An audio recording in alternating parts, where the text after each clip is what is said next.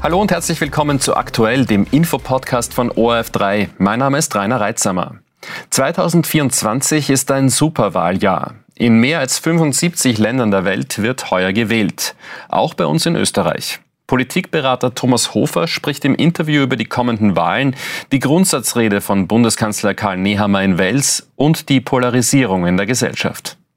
Dieses Superwahljahr beginnt mit Demonstrationen gegen rechts, an denen Zehntausende Menschen hier in Österreich teilnehmen. Gleichzeitig hat die FPÖ, eine Rechtsaußenpartei, 30 Prozent in Umfragen. Wie polarisiert ist denn die Gesellschaft derzeit? Sie ist äh, deutlich polarisiert. Das heißt jetzt nicht, dass es äh, nicht diese viel zitierte Mitte noch gäbe. Äh, das ist schon so, wenn Sie vor allem den Vergleich hernehmen mit den Vereinigten Staaten, äh, wo die Mitte wirklich äh, sehr geschrumpft ist und äh, nur mehr sehr schmal ist. das ist in Österreich noch anders, aber Sie sagen es, es ist natürlich so, dass unterschiedliche Gruppierungen, unterschiedliche Parteien von einer solchen Polarisierung schon profitieren können, nämlich durchaus wechselseitig. wenn also da äh, aus Herrenmotiven Zehntausende auf die Straße gehen, heißt das ja im Umkehrschluss nicht, dass die FPÖ nicht auch äh, einiges an Mobilisierungspotenzial hat, äh, wenn sie dran denken, auch wenn ich es nicht in einen Topf werfen möchte, äh, wie viele da teilweise bei Anti-Corona-Maßnahmen-Protesten auf der Straße waren. Also da ist es natürlich, und das ist natürlich auch diesem Superwahljahr der absoluten Emotionalisierung in der österreichischen Innenpolitik geschuldet, ähm, schon so, dass, äh, dass es da einfach äh, um alles geht, um sehr viel geht und da natürlich jeder auch, äh, was die Sprache angeht, wenn Sie sich die letzten Tage und Wochen angesehen haben von den einzelnen Parteichefs, ähm, dass da einiges natürlich dann auch noch an, an Öl ins Feuer gegossen wird. Schauen wir uns jetzt konkret ein paar Wahlen an, die dieses Jahr anstehen und beginnen wir bei der EU-Wahl. Es stehen jetzt alle Spitzenkandidaten und die grüne Spitzenkandidatin fest, also vier nicht mehr ganz junge Herren und eine sehr junge Frau ohne politische Vorerfahrung. Ähm, hat äh, die grüne Kandidatin damit mehr Strahlkraft als die anderen oder sind die Grünen auf dem Holzweg, indem sie was ganz anderes versuchen als die anderen? Auf dem Holzweg würde ich nicht sagen. Das ist schon stimmig. Natürlich geht man ein gewisses Risiko ein, ist schon klar, ähm, dass jetzt ähm, Frau Schilling mit 23 noch nicht bei jedem Thema sattelfest sein kann. Das äh, ist logisch, aber sie hat die ersten Auftritte zum Beispiel in der Zeit im Bild 2 aus meiner Sicht sehr, sehr gut äh, absolviert, hat auch äh, diese Fallstricke, die für sie natürlich auch ausgelegt sind, ähm, ganz gut vermieden.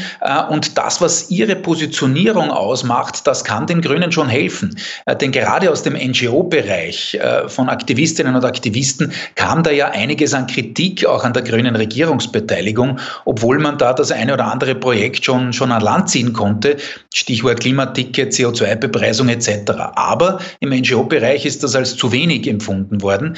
Ähm, und insofern ist es da keine, keine schlechte Idee gewesen, äh, eine sehr bekannte auch Aktivistin da quasi für die Wahl zu gewinnen. Ähm, noch noch dazu eben, wie Sie gesagt haben, schon in der Frage äh, mit ein paar Alleinstellungsmerkmalen. Erstens die einzige Frau in dieser Riege der Parlamentsparteien ähm, und zweitens eben auch äh, noch vom Alter her. Also ähm, das ist schon etwas, wo die Grünen aus meiner Sicht keine schlechte Entscheidung getroffen haben.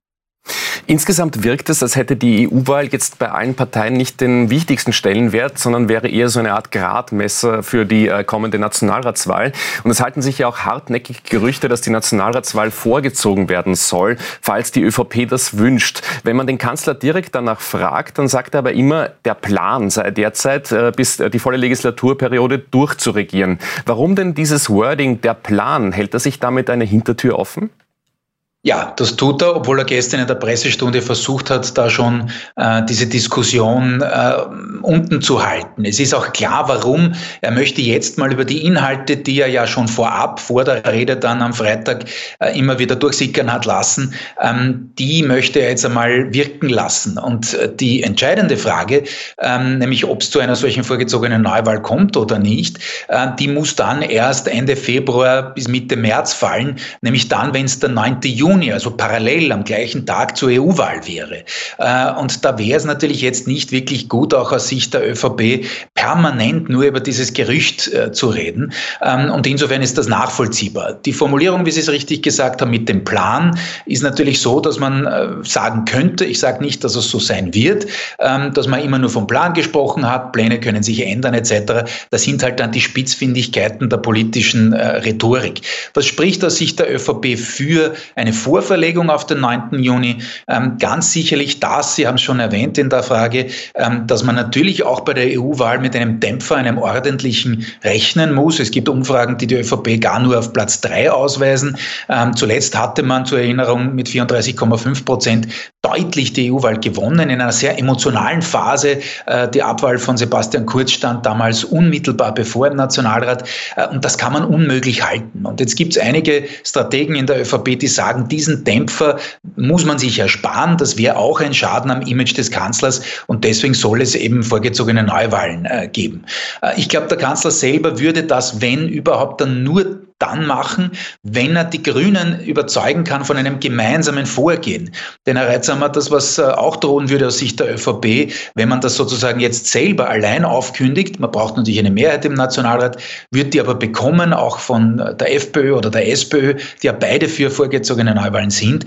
Äh, aber dann würde im Frühjahr sowas drohen äh, wie ein koalitionsfreier Raum, ein freies Spiel der Kräfte im Nationalrat, wo dann natürlich einiges beschlossen werden könnte gegen den Willen Willen der ÖVP. Ähm, deswegen ist man da sehr, sehr vorsichtig, möchte es eher im Konsens machen. Und was natürlich auch eine Rolle spielt, gibt noch weitere Gründe, aber ich reduziere mich jetzt auf einen, ist natürlich das Antreten dieser neuen äh, Parteien, die Sie im Beitrag schon äh, erwähnt hatten, nämlich einerseits der Bierpartei. Das ist etwas, was der ÖVP helfen kann, weil es den Wähleranteil von Neos, Grünen, auch der KPÖ im Übrigen, aber auch der SPÖ reduziert. So kann man näher an die SPÖ heranrücken, sie vielleicht sogar überholen, wird man sehen in den nächsten Umfragen. Ähm, das würde sicherlich der ÖVP helfen, äh, wenn sich die Bierpartei da äh, etablieren kann und tatsächlich antreten kann. Äh, bei einem Ottmar Karas, wo sehr unklar ist, ob er wirklich antreten will, wäre es natürlich der gegenteilige Effekt. Das braucht die ÖVP so gar nicht. Ich möchte noch ganz kurz bei der ÖVP bleiben. Äh, Nehammer hat ja versucht, mit einer Rede in Wels äh, seine Partei aus dem Umfragetief herauszuholen. Jetzt haben wir im Beitrag schon Peter Hayek gehört, der gesagt hat, man sollte die Wirkung von solchen Reden nicht überschätzen. Was sagen Sie? Hat diese Rede das Zeug zum Gamechanger für die ÖVP? Also das ist zu hoch gegriffen, würde ich meinen. Also äh, ich kann mich an nicht viele Reden, inklusive jener von Christian Kern, die Sie auch hatten, erinnern, die jetzt wirklich ein echter Gamechanger äh, geworden wären. Ähm, wenn man sich das anschaut ähm, bei Karl Nehammer, dann geht es vor allem darum, auch das kam im Beitrag schon vor, äh, einerseits in Richtung der Funktionärschaft zu argumentieren, denen wieder etwas an Optimismus einzuimpfen. Da war ja die Stimmung auch schon sehr, sehr schlecht. Und die zweite Zielgruppe, die diese Rede ganz sicherlich hatte. Und das ist natürlich das strategische Ziel der ÖVP, so schwierig es umzusetzen ist. Äh, und zwar sind das die 500.000 bis 600.000 Wählerinnen und Wähler, ähm, die Erst- oder Zweitpräferenz ÖVP und FPÖ haben. Die sind 2017, 2019 noch mit einem ÖVP-Spitzenkandidaten Sebastian Kurz zur ÖVP gegangen, äh, weg von der FPÖ, wo sie schon mal waren in den Umfragen nach der Migrationskrise 2015. Äh, und jetzt sind die während dieser Regierungsbeteiligung der ÖVP mit den Grünen mehrheitlich mehrheitlich wieder ins freiheitliche Lager äh, gewechselt. Die will man ansprechen. Deswegen sagt man auch, äh, Kickl ist rechtsextrem, trotzdem koaliert man in einigen Bundesländern, sagt, na, die Inhalte der FPÖ, die man ja umarmt durchaus auch mit dieser Rede, äh, die sind schon okay, aber wie gesagt, an der Spitze ist das zu extremistisch. Das ist ein echter Drahtseilakt, ein echter Spagat, den die ÖVP da vollführt, aber Hintergrund ist eben, dass man genau diese Zielgruppe, die ich gerade erwähnt habe, stärker ansprechen will und so in den Umfragen zumindest etwas wieder zulegen will und zumindest jetzt zwischenzeitlich mal auf Platz zwei vorstoßen will. Der Kanzler gibt sich also staatstragend, setzt auf Optimismus, wie Sie sagen. Seine Konkurrenten sind da viel eindeutiger als Oppositionspolitiker zu erkennen. Andreas Babler und Herbert Kickl.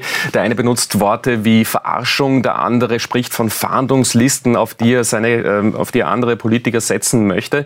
Treffen die beiden vielleicht damit mehr den Nerv der Zeit? Also sprechen sie mehr den Unmut der Menschen gegen die Regierung an?